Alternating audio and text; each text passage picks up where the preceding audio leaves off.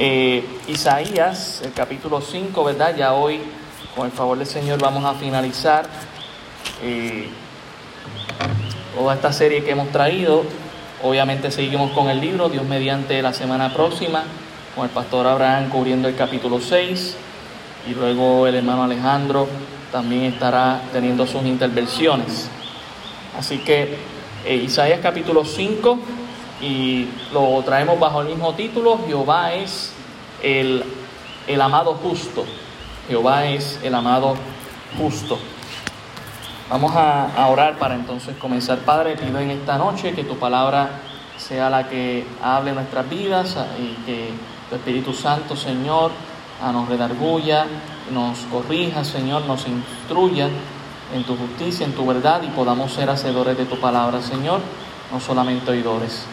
Te lo pedimos en el nombre de Jesús. Amén. Más, más cómodo. En el capítulo 5, haciendo un repaso, ¿verdad? Eh, el profeta Isaías comienza relatando esta parábola, esta canción hermosa, eh, hablando de Dios como el amado y de la viña como Israel y Judá, que el versículo 7 es lo que nos deja saber, ¿verdad? Y comienza hablándonos de cómo es esta parábola, ¿verdad? Dice el verso 1, ahora cantaré por mi amado, el cantar de mi amado a su viña. Tenía mi amado una viña en una ladera fértil, ¿verdad? En una montaña que va en una cuesta, una empinada, y esta ladera era fértil, es decir, que daba fruto, se podía plantar fácilmente y que fácilmente pues, produjera fruto. La había cercado, decía, le había dado protección, la había despedregado, es decir, que había sacado todo lo que entorpecía el, crecimiento de, esas, eh, de esa viña y plantado de vides escogidas, es decir, que Dios escogió semillas específicas y podríamos pensar, ¿verdad?, en Abraham, en Jacob, en Isaac, esos padres de lo que fue más adelante la nación de Israel. Y había edificado en medio de ella una torre, pensando en el tabernáculo, en el templo, aquello que iba a dar dirección, aquello que iba a ser de vigilancia, y hecho también en ella un lagar, y esperaba que diese uvas, y dio uvas silvestres. El, amado plantó uvas escogidas, semillas escogidas para que diese ese producto deseado por el amado, pero al contrario, dio estas uvas silvestres a lo que se refiere en diferencia, ¿verdad? Esta uva dulce, plantada, deseada, esperada, pero dio esta uva silvestre, esta semilla que pudo haber sido traída por el viento, pudo haber sido traída por algún animal que se comió esa uva silvestre y la dejó en tierra y brotó esta uva agria, amarga, que para nada tenía que ver con la uva que el amado deseaba. Ahora pues vecinos de Jerusalén y varones de Judá, juzgad ahora entre mí y mi viña. Dios está diciendo, este juicio es público, yo he hecho todo lo posible para que ellos hagan den el fruto correcto. Dice el verso 4 que más se podía hacer a mi viña que yo no haya hecho en ella. Como, espera, como esperando yo que diese uvas, ha dado estas uvas silvestres. Y mencioné, ¿verdad?, que aunque esto definitivamente es hacia la casa de Israel y de Judá, como lo afirma el verso 7, sabemos que también, hermanos, lo podemos aplicar a la iglesia en el sentido, Dios ha hecho todo lo posible para que la iglesia sea próspera en el sentido de que haga las cosas correctas, que dé el fruto correcto, porque ha sido lavada en la sangre de Jesucristo porque ha sido encaminada como Jesucristo su cabeza para hacer lo que es correcto. Y Dios está esperando que demos uvas y que no sean silvestres, sino que sea lo que Él desea de nosotros. Dice, os mostraré pues ahora lo que haré yo a mi viña, le quitaré su vallado, la protección que tenía, Dios se la iba a quitar, y será consumida. Aportillaré su cerca, otra palabra para destruir y será hollada, es decir, pisada. Haré que quede desierta, no será podada ni cavada, es decir, no se le iba a recortar, ¿verdad? Eh, las ramas que a veces eh, los que saben un poco de botánica Eh, saben que se le puede cortar algunas ramas específicas a las plantas y eso va a producir más frutos y más grandes y más jugosos. Pues dice, no va a ser podada ni tampoco va a ser cavada, es decir, que no se va a profundizar la raíz, sino que será fácil de arrancar. Es lo que está diciendo aquí. Dice el verso 6, y aún las nubes mandaré que no derramen lluvia sobre ella. Decir, eso es, eso importante como es el agua, no solamente para hidratar la planta, pero también para alimentarla. Recuerde que el agua lo que hace no solamente hidrata la planta, pero también es la que llega a la tierra, expande la raíz y cuando esa raíz se expande, pues es la que permite absorber los nutrientes de la tierra para que entonces la planta pueda seguir madurando, creciendo y dando frutos. Verso 7, ciertamente la viña de Jehová de los ejércitos es la casa de Israel y los hombres de Judá planta deliciosa suya. Esperaba juicio y he aquí vileza, justicia y he aquí clamor. Ahí es donde termina, ¿verdad?, este cántico, Dios diciendo, ¿verdad?, el profeta diciendo de alguna manera, esto es lo que yo he hecho por mi pueblo, así es como me han respondido, pues esto es lo que yo haré con ella. Lo que tenemos que preguntarnos es, lo que está haciendo Dios, este juicio que está enviando a la nación de Israel y que envió, porque ya es en pasado, ¿es justo de parte de Dios? Y tenemos que llegar a la conclusión de que sí, porque Dios hizo todo lo posible. Es como, pensemos en esta viña como si fuera un Edén, donde Dios puso a Adán y a Eva, hermanos en el lugar perfecto para no caer y para disfrutar del paraíso que Dios hizo. ¿Qué hicieron ellos? Aún en el lugar perfecto, cayeron. Mire hermano, qué bueno que Dios envió a su Hijo Jesucristo. Porque, y, y aún vamos más allá, haciendo ese contraste, Adán y Eva no pudieron ser fieles en el lugar perfecto. Y cuando miramos a Jesús, Jesús fue fiel en el lugar menos perfecto, un desierto después de 40 días de hambre ayunando. Eh, vemos el contraste de la santidad de Dios, del cuidado de Él sobre su propio nombre para que no caiga en tierra. Dios es justo. Tenemos que llegar a, la conclusión de que el amado es justo. Por eso del verso 8 al, al 30, que es lo que estaremos enfatizando en esta noche, veremos los juicios que Dios va a enviar y recordemos, hermanos, que estos juicios no los envía el diablo, no los envía los demonios, lo envía Dios mismo. Eh, usted nunca va a ver a Satanás como el juez en la Biblia. Él es el acusador, nos acusa a nosotros. Y él puede influenciar, claro, y él puede tentarnos, pero nunca va a enviar juicio. Quien envía juicio siempre es Dios. Y Dios nunca envía un juicio arbitrario. Es decir, nunca te va a enviar un juicio así porque sí. ¿No?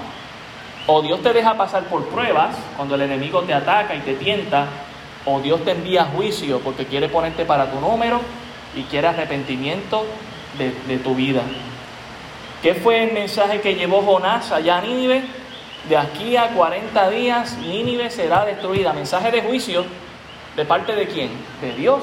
¿Qué hizo Nínive? Se arrepintió todo el mundo, hasta el rey Vamos a ayunar aquí todo el mundo, vamos a clamar a Dios fuertemente. Hasta los animales van a ayunar.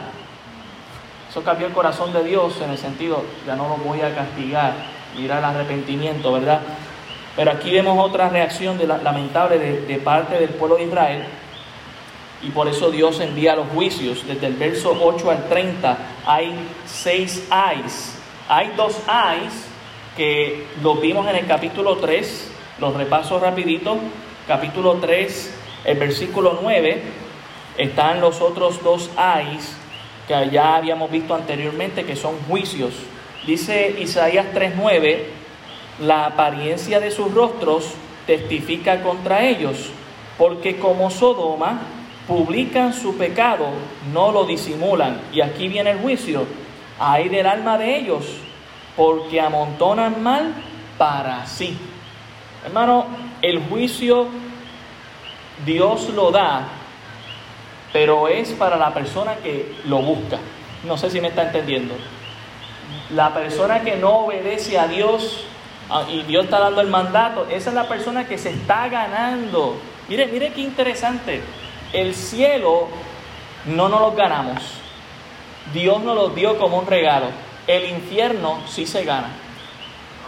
Pecando, haciendo lo que, lo que no le agrada a Dios. El cielo sí, la gente se lo gana. Es lo que la gente se merece, es su pago. Pero el cielo no es un regalo. Perdón, el cielo es un regalo, mientras que el infierno no lo es. Aquí dice, hay del alma de ellos, porque amontonaron mal para sí. Y ahí vemos el otro hay en el verso 11, leo el verso 10, decida al justo que le irá bien, porque comerá de los frutos de sus manos. Ay del impío, mal le irá, porque según sus obras, porque según las obras de sus manos, le será pagado. ¿Y cuáles son las obras de sus manos, hermanos? Lamentablemente son más malas que buenas. Por eso es que bajo nuestras propias obras jamás y nunca podremos ser salvos, sino por la obra del Señor. Así que nosotros vimos esos dos juicios que Dios ha, anunciado en el capítulo 3. Ahora entonces llegamos al capítulo 5, versículo 8, y veremos seis juicios más que Dios envía aquí. Mire el versículo 8, dice, hay de los que juntan casa a casa y añaden heredad a heredad hasta ocuparlo todo habitaréis vosotros solos en medio de la tierra. El primer juicio es para aquellos que tienen la codicia, ese deseo de seguir adquiriendo, adquiriendo, adquiriendo sin ninguna necesidad. ¿Qué de malo hay tener? ¿Qué de malo hay en tener casas o propiedades? Bueno, hasta cierto punto no es malo, hermano, ¿verdad? Si no nos hemos, eh, obviamente hay una casa principal que necesitamos, ¿verdad? Para vivir y uno podría adquirir otras propiedades sin afanarse, pero aquí el punto es que Isaías está viendo que estos se están juntando casa a casa, es decir, se están quedando con todo lo que hay ahí. No le están dejando nada al pobre o al de clase media, nada, nada. Se están quedando con todo. Dice ahí que se están quedando con toda la heredad. Dice hasta ocuparlo todo. Ese, era el deseo de estos. ¿eh? Tenían un monopolio en el gobierno y se querían quedar con todo. Por eso Isaías hace la pregunta, ¿habitaréis vosotros solos? Eso es lo que ustedes quieren quedar, quedarse ahí solos, como si estuvieran en una islita y que nadie más venga a molestarlos en medio de la tierra. Ahí de ustedes. Dice el verso 9, ha llegado a mis oídos de parte de Jehová de los ejércitos que las muchas casas han de quedar asoladas, sin morador las grandes y hermosas. En otras palabras, les está diciendo, ustedes están haciendo eso, ¿verdad? Pues ahí de ustedes, porque se van a quedar sin nada. Esas casas van a terminar destruidas, todo va a terminar quedado, va a quedar como un desierto. Eso es lo que está diciendo Dios. No va a quedar alguien que las pueda habitar o que pueda quedarse debajo de un techo. No, no va a haber ni un techo. Es lo que está diciendo el pasaje. Sin morador. Y dice el verso 10, y diez yugadas de viña producirán un vato y un homer de semilla producirá una efa. Y aquí tenemos que meternos a las matemáticas bíblicas para entender de lo que está hablando. Pero 10 yugadas es igual a 8 acres, eh, que es igual a 6 cuerdas de terreno. En Puerto Rico medimos los terrenos por cuerdas. Básicamente son seis cuerdas de terreno, un terreno amplio, grande, donde se pueden construir fácil que 50, eh, quizás 100 casas, dependiendo del modelo que sea. Mucho terreno. Y él dice, 10 yugadas de viña, ¿verdad? aplicándolo a lo que sería para plantar y ¿verdad? para sembrar y, recoger, producirán un vato. Un vato son 20, 20 litros, 20 litros de, de líquido. Hermano, si estamos hablando de seis cuerdas de terreno, sembrando eh, viñas de uvas, plantas de uvas, va a dar mucho más que 20 litros. Usted puede asegurar que le, puede dar miles de litros. Está diciendo, lo que te va a dar son 20 litros de, de uva. Ese campo tan grande. Es decir, que por ellos querer aprovecharse de la gente pobre, inocente, tomando esos terrenos, Dios le está diciendo, pues yo te voy a quitar. Hermano, cuando pensamos, tengamos cuidado cuando le quitamos al pobre. Tengamos cuidado cuando eh, le quitamos al necesitado. Dios va a hacer justicia, tarde o temprano. Dice, y un homer de semilla producirá una efa. Una efa es equivalente a, una libra y un homer es equivalente a 10 efas, que serían 10 libras. Así que, ¿qué es lo que está diciendo? Que un homer, que serían 10 libras, lo que produciría es una sola libra. Es decir, lo está eh, diezmando básicamente. En vez de tener esas 10 libras de semilla para seguir sembrando y produciendo, ahora la producción en vez de haber sido en un 100% iba a bajar a un 10%.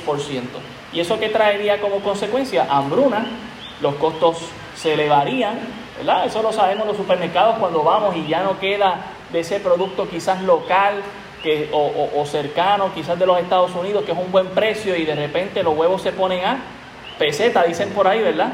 Porque sube el valor por la demanda y por la escasez del alimento. Ese es el juicio que Dios está enviando ahí. Escasez, todo porque alguien más se quiere aprovechar. ¿Ustedes quieren vivir solo? Pues adelante, ahora no van a tener quien lo siembre, ahora no van a tener quien recoja, ahora no van a... Eh, eh, eh, Dios está enviando ese tipo de juicio. La codicia sería castigada con hambre. Y es bien interesante porque en la Biblia hay más de 13 ocasiones donde Dios castiga con hambruna eh, no solamente el pueblo de Israel, sino otras naciones también. Así que hoy en día quizás en Puerto Rico nosotros no hemos experimentado, y Dios nos libre, una hambruna, pero sí sabemos lo que es ver algo que costaba un precio y ver cómo se eleva ese precio, ¿verdad? Así que ciertamente Dios sigue pasando este tipo de juicio a las naciones que no se someten a Él. Verso 11 hay de los que se levantan de mañana. ¿Para qué? Dice, para seguir la embriaguez, que se están hasta la noche, hasta que el vino los enciende. Miren, noten ahí, ¿verdad? Eh, ¿Hasta qué punto? Se han levantado en la mañana con el único propósito de emborracharse. Y lo logran ya cercanas horas de la noche. Y dice que lo que hace el vino aquí es que los enciende. ¿Y para qué los encenderá? ¿Qué usted cree? Para cometer pecado, para hacer aquello que no es correcto, para estar fuera de sí y hacer cosas que después se están lamentando con el dolor de cabeza en el próximo día. Es decir, Dios mismo iba a pasar este juicio a los borrachos que han de ser eh, eh, castigados con la cautividad, con la esclavitud. Mire lo que dice el versículo 12. Y en sus banquetes hay arpas vihuelas, vihuela es como un tipo de guitarra oriental, ¿okay? eso es lo que significa una vihuela, tamboriles, flautas y vino, y no miran la obra de Jehová, ni consideran la obra de sus manos. ¿Hay algo de malo en hacer un banquete? ¿Hay algo de malo en estos instrumentos? Es como los 21 eh, los 21 artículos cosméticos de la mujer que son mencionados en el capítulo 5, en el capítulo 4, no tienen en sí algo malo, pero uno podría pasar todo el día en eso y no dedicarle nada a Dios. Pues lo mismo con los instrumentos. En sí un instrumento no necesariamente es malo, quizás lo que eh, eh, la música que le, que le sacamos es la que no es correcta. Y lo que está diciéndonos aquí el pasaje es, no están mirando la obra de Jehová. No es para adorar a Dios, no es para reconocer a Dios. Gracias Señor por lo que has hecho. Estamos haciendo banquete para celebrarte a ti por lo que has hecho con nuestras vidas. No, es para emborracharse, para estar de fiesta, pero fiesta mundana. Esa es la imagen que nos da aquí. La borrachera ahora iba a ser castigada. Y lo, lo brinco al versículo 22 porque se conecta verso 11 y 12 dice, hay de los que son valientes para beber vino. Me interesó la traducción en inglés, dice, hay de los que son campeones para beber vino y de los que son eh, prudentes delante de sí mismos. Hay de los que son valientes para beber vino y hombres fuertes para mezclar bebidas. Eh, eh, todo esto es juicio a aquellos que andan en la borrachera o en el deseo del licor. Solamente pensemos por un momento, hermano, qué de beneficioso hay en una bebida alcohólica. Eh, ¿Por qué eh, se pasaron en las órdenes ejecutivas muchas veces ley seca en ciertos horarios? ¿Por qué cuando vienen tormentas o huracanes se pasa la ley seca? ¿Por qué en un día de elecciones se pasa ley seca? ¿Por qué en estas órdenes ejecutivas se pasa ley seca? Hermano, si no es productivo en los momentos más cruciales de nuestra historia en la vida puertorriqueña, pues no lo es nunca. No lo es nunca. Debería haber ley seca siempre. Claro, la hubo en los años 30 hasta que eh, mucha gente que antes en vez de, traficar con la droga, lo que traficaba era con el licor, y lo pasaron por ley para que no se traficara más. Y de, de, eso veremos también. Hay de lo que lo malo llaman bueno y a lo bueno malo. El hecho de que sea algo legal no significa que es correcto. El profeta está diciendo aquí, hay de los que toman esta conducta. No es bueno, es juicio de parte de Dios y es un juicio ganado. ¿Por qué? Porque la persona es quien toma la decisión de, vivir una vida bajo el, el efecto del alcohol. Nosotros somos llamados a vivir una vida bajo el efecto del Espíritu Santo, en la llenura del Espíritu Santo. Verso 13 dice, por tanto, aquí está la consecuencia, mi pueblo fue llevado cautivo. Aquí Isaías, ¿verdad? Se está transportando al futuro, no ha pasado, porque no tuvo conocimiento y su gloria pereció de hambre y su multitud se secó de sed. Se levantaban desde por la mañana a emborracharse. En la noche era que se encendían, ahora se están muriendo de sed, ni agua tienen, por el juicio que Dios envía. Verso 14, por eso se ensanchó o podríamos decir se hizo más grande o más ancho su interior el Seol, es decir, el lugar donde van los muertos. Es interesante porque algunos podrían pensar, bueno, ese lugar donde van los muertos no se llenará. Tanta gente que muere todos los días, todos los años, todos los meses, todo, cada segundo. Aquí dice, Dios estaba listo para que el juicio que iba a pasar muriera tanta gente que el Señor no se iba a llenar. De hecho, hay un proverbio que dice que el Señor nunca se llena, nunca siente satisfacción.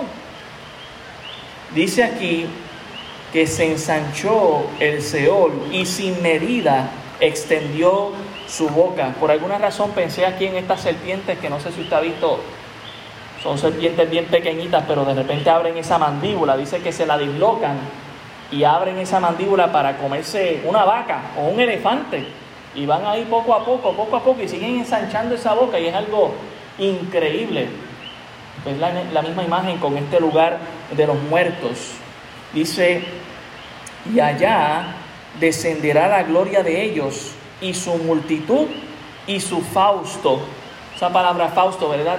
Eh, es una, podríamos darle un sinónimo de felicidad, dicha, alegría.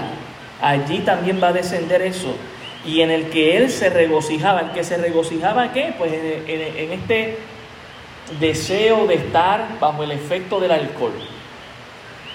Es bien triste, hermano, que nuestra sociedad sigue pensando que la felicidad la produce el alcohol. Eh, yo vivo cerca de lo que es la Boulevard, en Levitown, y ahí uno no puede pasar ni un viernes, ni un sábado, ni un domingo en la noche. Eso es horrible. Eso es la perdición, Sodoma y Gomorra. Eh, eh, uno ve los estacionamientos llenos, claro, hay unas pizzerías y hay mantecadito allí, pero los que están allí ya a esa hora de la noche no necesariamente están allí comiendo pizza, están haciendo otras cosas. Buscando disque felicidad en el, en el alcohol, hermano.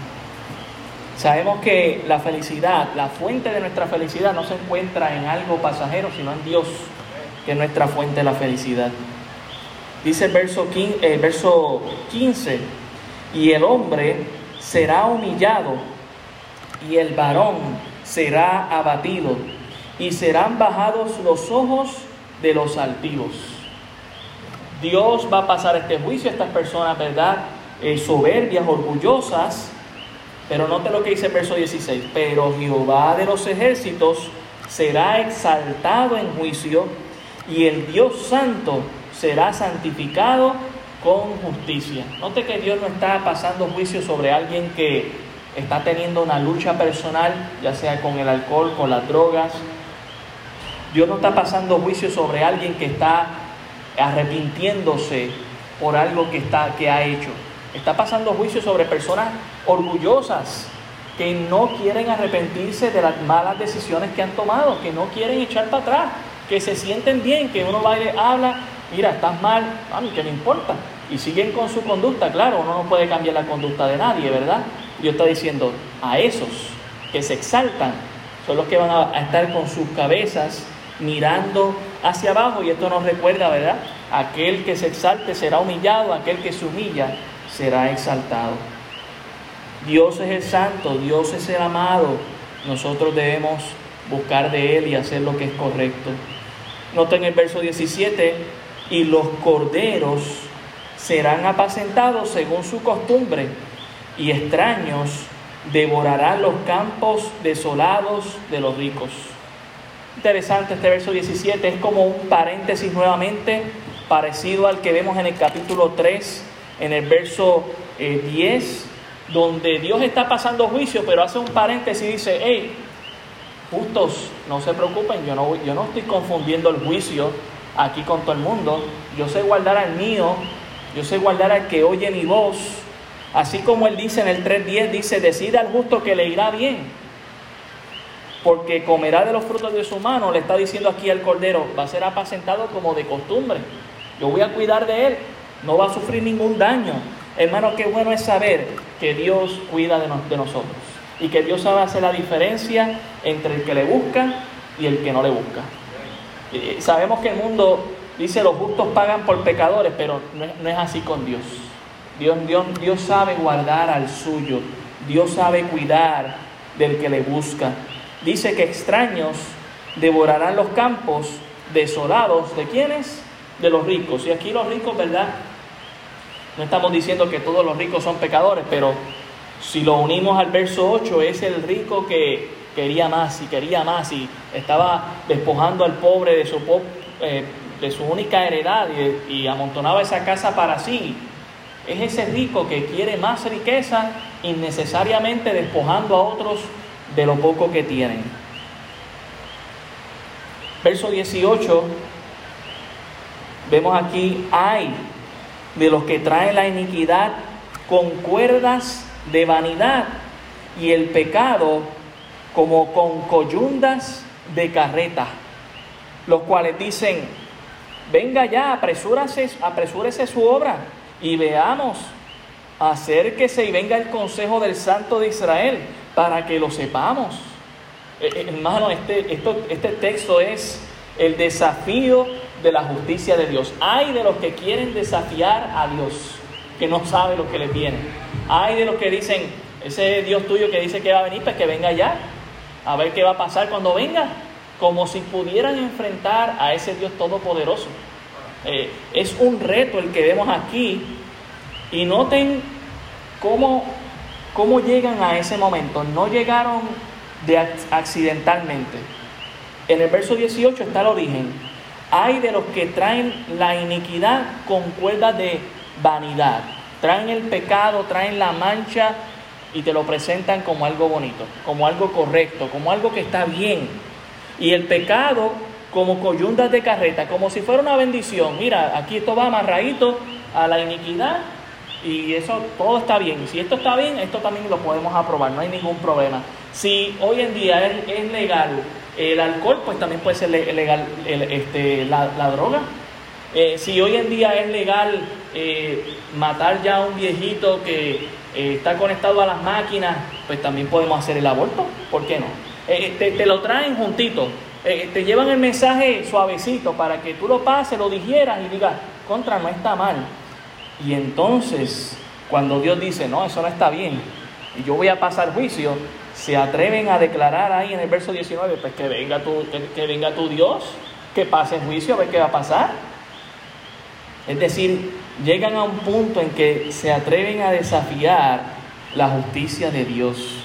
Y noten, dice, venga ya, apresúrese su obra. No solamente retan a Dios, sino que le dicen que, que lo haga ya. Pero si recordamos el pasaje del domingo, ¿qué nos decía? El Señor nos retarda su promesa, según algunos la tienen por tardanza, sino que es que paciente, no queriendo que ninguno perezca. Mientras el ignorante y el que va a recibir el juicio, necio, dice que venga ya tu Dios y pase juicio, Dios está diciendo, todavía tengo esperanza de que se va a arrepentir para que no ponga excusa después de que vine. Eh, ese es el, eh, ¿verdad? Vemos ahí, cuando vemos todo el consejo bíblico, entendemos el corazón de Dios, el amado justo. No, no puede decir, no es que ese Dios tuyo nunca me amó, sí, sí, sí te amó, murió por ti en la cruz del Calvario. Sí te amó, te dio oportunidad para que te arrepintieras, sí te amó, te dio la advertencia y te dijo el mensaje del juicio. Pero ellos no, aquí están diciendo, veamos, acérquese y venga el consejo del Santo de Israel para que lo sepamos. Pero no es un deseo de conocer el consejo, sino un deseo de confrontar el consejo de Dios. Por eso hay ese hay ahí en el versículo 18. Verso 20, ahora vemos también otro, otro mensaje de juicio y es la confusión de los principios morales del bien y del mal. Dice el verso 20, hay de los que, de los que a lo malo dicen bueno y a lo bueno malo, que hacen de la luz tinieblas y de las tinieblas luz, que ponen lo amargo por dulce y lo dulce por amargo. Y pregunto yo, hermano, ¿acaso no estamos viviendo esos tiempos donde ya ser cristiano es, te, te ponen una X, donde tener principios morales es, estás mal, tú no estás, tú eres un retrógrada, esas son las palabras que usan, un fundamentalista, tú eh, eres anticuado, tú no, estás modernizado ni civilizado, esas son las palabras que usan, hermano. Pero nosotros no nos debemos cuentas a ellos, le debemos cuenta a Dios.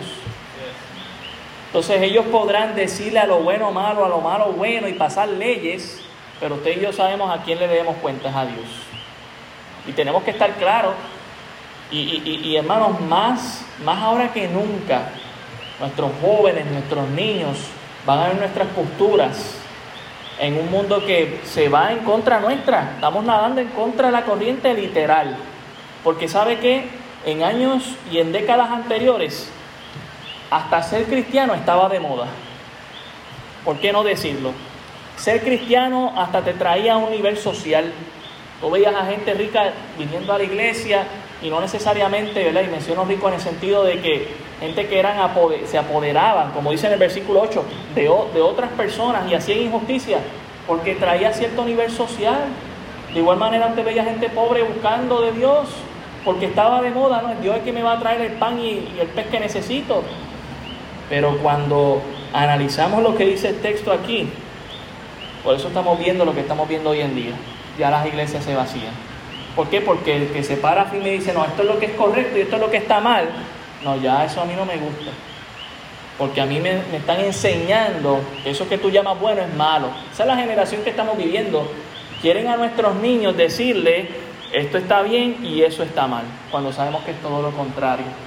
Y por, por ahí podemos empezar con lo que es la ideología de género y con todos estos temas que el mundo ha querido poner como en un punto gris y controversial, donde uno puede tomar una decisión y una postura y estar bien, cuando Dios nos dice lo blanco es blanco y lo gris es gris. Tenemos que cuidar de eso. Dios dice aquí, hay de los que a lo malo dicen bueno y a lo bueno malo que hacen de la luz tinieblas, hermano, bueno y malo no comparten nada. No hay un, no hay un punto gris entre aquello que es bueno y malo. No hay un punto gris entre la luz y las tinieblas. O hay luz o hay tinieblas.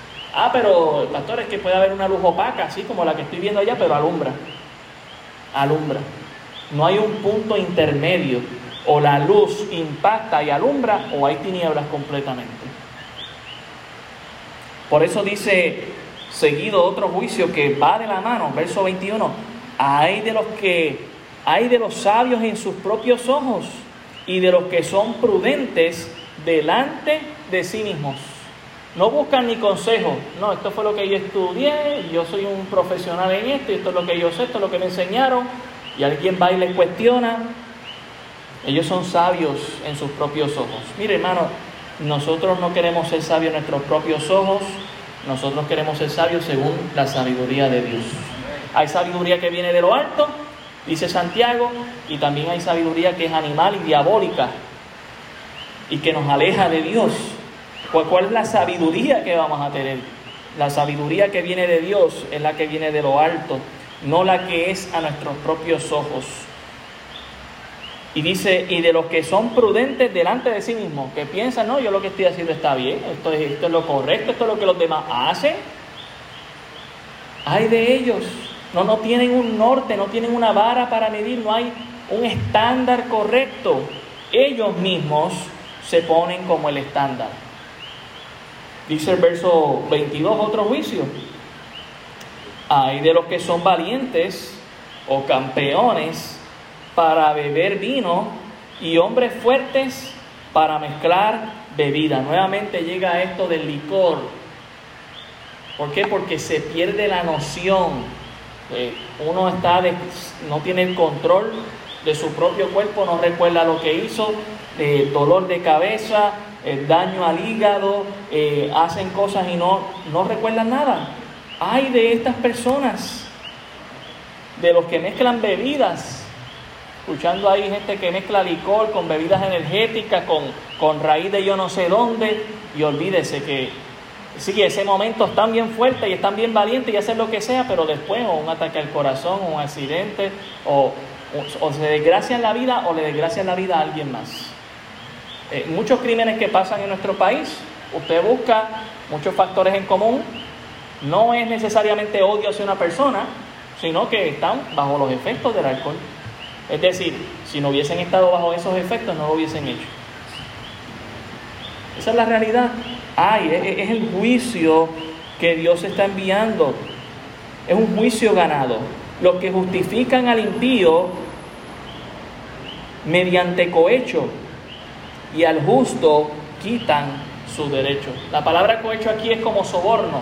Esta tercera persona, eh, quizás el abogado o alguien que se supone que sabe lo que está bien que en, ley dice, no, pues vamos a sobornar aquí al juez o al policía para que te baje la sentencia o te deje salir libre, no te preocupes, yo voy a meter mano con esto, todo va a salir bien. Hermano, tenga cuidado con ser partícipe de los cohechos, de los sobornos. Tenga cuidado cuando alguien le aumenta el sueldo así de repente y usted dice, va, mira qué chévere, ¿verdad? Porque quizás quieren algo de vuelta. Tenga cuidado con eso, hermano. No, no caigamos en eso. Eh, dice aquí los que justifican al impío mediante este hábito del el soborno y al justo le quitan su derecho. Es decir, el justo es esa persona que sale eh, mal por el soborno que se ha hecho. No se le hizo justicia a esa persona. ¿Por qué? Porque alguien más le sobornó al juez o al guardia o a alguien más para convencerlo de hacer algo que es incorrecto. Lo dijeron con lo de las vacunas, lo habían advertido que había gente que no le tocaba vacunarse y que se iban a vacunar. Pasó. Y como probablemente fue soborno o palita, mira, este, toma esto y tome vacunas primero. Y gente desesperada, todavía loca por vacunarse, que les toca vacunarse. Pero después decimos que estamos mal, que por qué estamos así, que si somos nosotros mismos, hermano.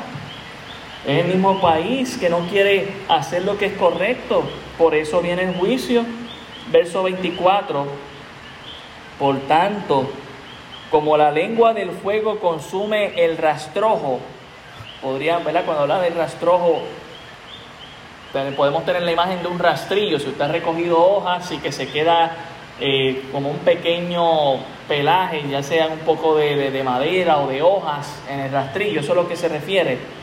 Y la llama devora la paja, así será su raíz como podedumbre, y su flor se desvanecerá como polvo, porque desecharon la ley de Jehová de los ejércitos y abominaron la palabra del Santo de Israel. Si seguimos el mismo texto uniéndolo a la parábola de esta ladera fértil que produce viña, que va a producir esa flor y luego ese producto de la uva, lo que nos está diciendo es ni, ni las obras te van a servir para volver a, que eso pueda dar un nuevo fruto. En casa nosotros tenemos una, planta de guineo y ya estaba media mareadita, casi muriendo. Yo la cogí, la saqué de allí, esperanzado, la metí al pasillo de, la casa que tiene tierra y mire, se, murió, pero nació un, nació ahí algo más y, ya está eh, a punto de, de parir. Gracias Señor. El pasaje no está diciendo, ni, ni, lo que sobra y que te, intente sembrar, eso no te va a ayudar. Lo voy a devorar todo, lo voy a quitar todo. Y, interesante que Dios está pasando el juicio bajo un título en especial. No solamente el Santo de Israel, sino también Jehová de los ejércitos. Es decir, yo estoy listo para guerrear. Yo, el Dios verdadero, estoy listo para la guerra. Dice, desecharon la ley de Jehová de los ejércitos y abominaron la ley, la palabra del Santo de Israel. La palabra abominación es como náusea, como odio, como yo no quiero saber de eso. A, ese punto llegó el pueblo. Hermano, ¿no es así nuestra sociedad? No sé cuánto le ha pasado, usted va a ir a testificar y no quiere ni escucharme. Usted dijo, soy de la primera iglesia, no te quiere escuchar. Eh, abominan la palabra de Dios. Vengo a compartirte el Evangelio de Cristo. No, ah, no, no, eso no. De cualquier otra cosa, pero eso no. Lo, lo odiaron, lo están odiando. Dice el verso 25, por esta causa se encendió el furor de Jehová. Hermano, no es, por, no, es por una, no es porque no haya causa, hay una causa por la que el furor de Jehová se enciende contra su pueblo y extendió contra él su mano y le hirió y se estremecieron los montes y sus cadáveres fueron arrojados en medio de las calles. Con todo esto no ha cesado su furor, sino que todavía su mano está extendida. Otra vez Isaías se transporta al futuro y ve cadáveres en las calles.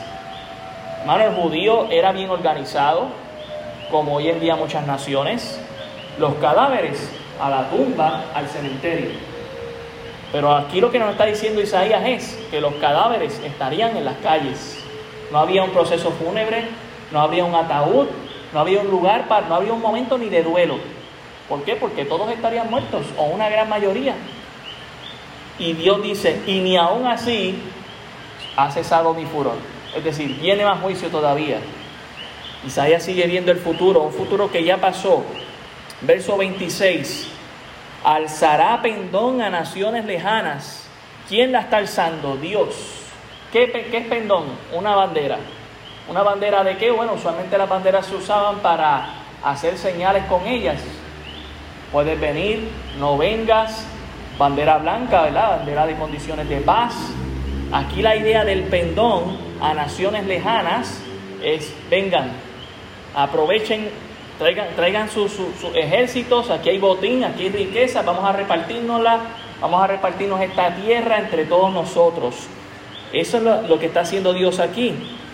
Y silbará, ahí, ¿verdad? Eh, ese sonido que se hace con la boca, yo no sé hacerlo, mi esposa lo sabe hacer muy bien, pero es un sonido, ¿verdad? De, de aviso, mira, arranca, vente, vamos a aprovechar ahora al que está en el extremo de la tierra y aquí vendrá como pronto y velozmente. Es decir, que este juicio, hermanos, venía rápido. Isaías lo está anunciando aquí, viene juicio, hay de esto, hay de, estas son las razones por las que vienen, ya las ha enumerado. Son ocho razones, dos mencionadas en el capítulo 3, seis mencionadas en este texto, todas ellas el pueblo de Israel las estaba haciendo en su presente y Isaías está diciendo, esto es lo que va a pasar. ¿Y saben cuán pronto va a pasar? Dice pronto y velozmente, va a ser rápido. ¿Qué debía haber producido en el pueblo? Arrepentimiento. Hermano, el mensaje del juicio, la idea es provocar arrepentimiento. Esa es la idea. Pero usted va a ver que ellos no se arrepintieron. Dice el verso 27, no habrá entre ellos cansado, hablando de estos ejércitos que van a llegar ni quien tropiece, ninguno se dormirá, ni le tomará sueño, a ninguno se le desatará el cinto de los lomos, ni se le romperá la correa de sus sandalias.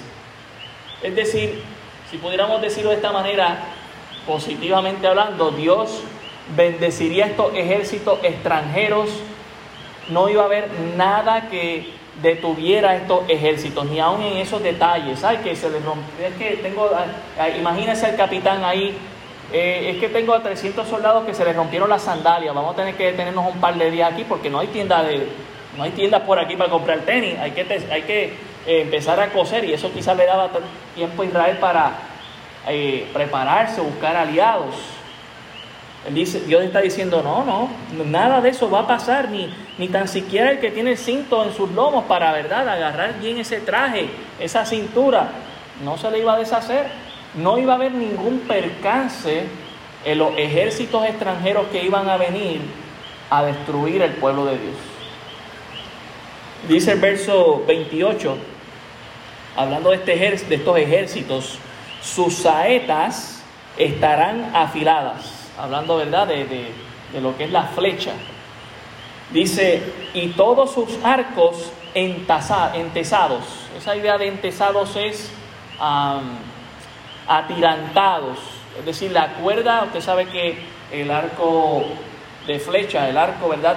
Tiene este pedazo de, de madera o de plástico hoy en día y tiene la cuerdita que es la que con la que uno tira hacia atrás la flecha para que salga impulsada hacia el frente, segunda ley de Newton, bueno, eso es otra cosa, pero la idea de entesado es ese, ese hilo iba a estar bien atirantado, bien listo para, es decir, que al tirar para atrás no se iba a romper la flecha, no se iba a dejar de, eh, la tira no se iba a salir. ¿Qué podía pasar en guerra? No todos los arcos estaban bien preparados. Uno tiraba para atrás y se salía el hilo y bueno, ya no, ya no me sirve la flecha. Dios está diciendo, esa tira va a estar, mira ahí, bien entesadita, bien derechita para hacer el tiro del arco. Dice, los cascos de, los, de sus cabellos parecerán como pedernal. Pedernal es como una piedra. Y la idea del pedernal es esta piedra que ha sido rota de una forma que ha producido filos. Es decir, que eran cascos con filos, es decir, que si aún te dabas un cabezazo con ese soldado, ibas a terminar herido. Y las ruedas de los carros como torbellinos, hablando de la rapidez, de la velocidad. Su rugido será como de león, rugirá a manera de leoncillo, crujirá los dientes y arrebatará la presa, se la llevará con seguridad y nadie se la quitará. Hablando de este ejército. Y cuando habla de estos ejércitos, está hablando para de Asiria, para el pueblo de Israel al norte, y está hablando de Babilonia para Judá, 120 años aproximadamente después, para el reino del sur. Está diciendo, estos ejércitos que van a llegar, estas naciones extranjeras, no van a tener temor en lo que van a hacer, es más, vienen con la bendición de Dios. Tanto es así que leeremos más adelante que el Rapsaces, el mensajero del rey Senaquerib, dice, yo vengo aquí en nombre de su Dios, que en parte era cierto y en parte no, porque Dios fue quien permitió que ese ejército conquistara a, Israel, pero que no conquistara a Judá. Ellos sabían que Dios estaba abriendo camino, aún los, los impíos sabían que Dios estaba abriéndoles camino para esto, hermanos. Ellos aprovecharon, claro, ellos creían en, en ese Dios y en todos los dioses, eran sumamente religiosos en su adoración a todos los dioses posibles para buscar beneficios. Sabemos que no es correcto, ¿verdad? Pero ellos lo hacían. Verso 30. Y bramará sobre él en aquel día como el bramido del mar. Entonces mirará hacia la tierra y aquí tinieblas de tribulación y en sus cielos se oscurecerá la luz. Día de juicio, hermanos para esta nación de Israel y de Judá, como lo dice el verso 7. Es decir, que Isaías llegó a pronunciar juicio para el pueblo de Israel, él no vivía allá, Israel pensando en el reino del norte, Samaria su capital, él vivía en, en Jerusalén, en Judá, y empezó con ese juicio hacia Israel, perdón, hacia Jerusalén, hacia el monte de Sión, Judá, pero terminó también diciendo, primero viene para Israel y viene rápido y veloz. Y sabe que hermano, cuando usted Busca ya en Segunda de Crónicas, Segunda de Reyes, usted va a ver la conquista primero al pueblo de Israel y luego al pueblo de Judá. pasó, se cumplió lo que Isaías profetizó, estos juicios pasaron. Por eso es que cuando leemos el Apocalipsis, hermanos, y leemos todos estos juicios que Dios va a enviar, y uno dice, ¿será que Dios, ese Dios de amor, lo va a hacer? Ya lo ha hecho, hermanos. Lo hizo a su pueblo y se lo anunció muchos años antes y pasó. Y no solamente a través del profeta Isaías, uno puede buscar más, más mensajeros, más profetas a través de la, de la Biblia, y Isaías no fue el único. Y no solamente este mensaje de arrepiéntete fue para el mensaje de, Israel, ese mensaje llegó a Nínive a través de Jonás y, a, otros, a otras naciones para que se arrepintieran. Algunas hicieron caso, otras no. Juicio llegó. Es decir, hermanos, tan bueno es Dios para cumplir esas promesas que son una bendición para nuestras vidas, como también para cumplir los juicios que Él anunció.